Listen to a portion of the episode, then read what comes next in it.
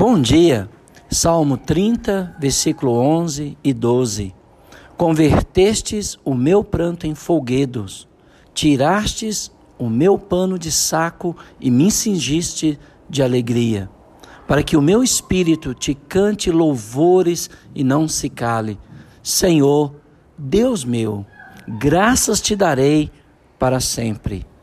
É interessante observar que este salmo começa e termina com ação de graças.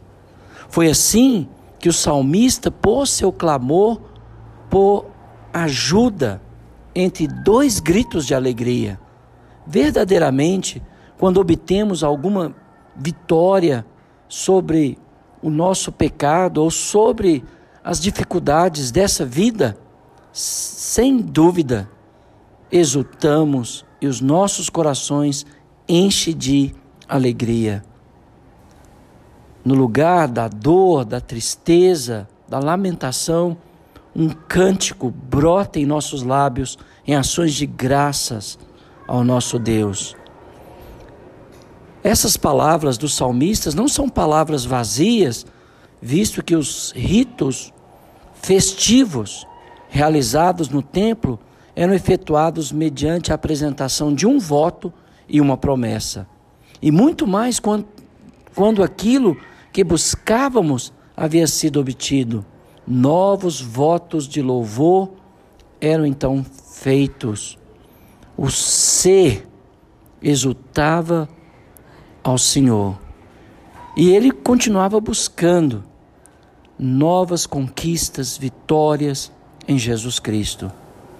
O conflito prossegue, mas teremos obtido confiança mediante sucessos passados. Por isso eu quero que você olhe para o seu passado e veja os atos poderosos de Deus, de amor, de bondade na sua vida. E talvez o presente seja de dor, de lamentação, mas você pode ter a, a certeza que o amanhã será um brado de louvor, de adoração ao nosso Deus.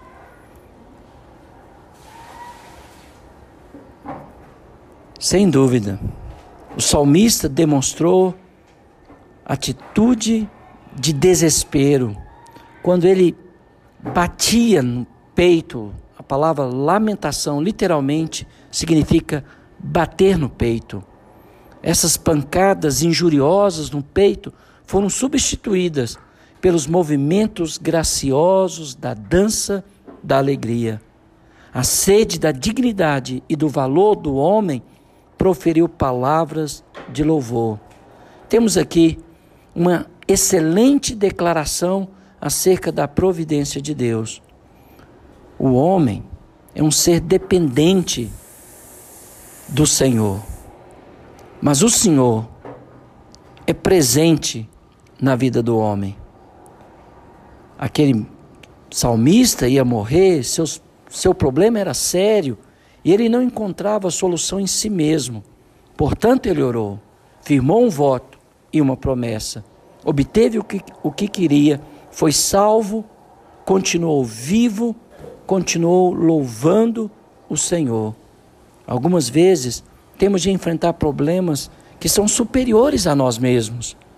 E é então que devemos deixar tudo aos cuidados de Deus em oração e depois cantaremos ao Senhor enquanto vivermos.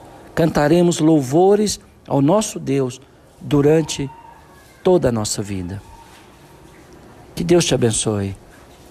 Se proste em ação de graça ao Senhor no dia de hoje.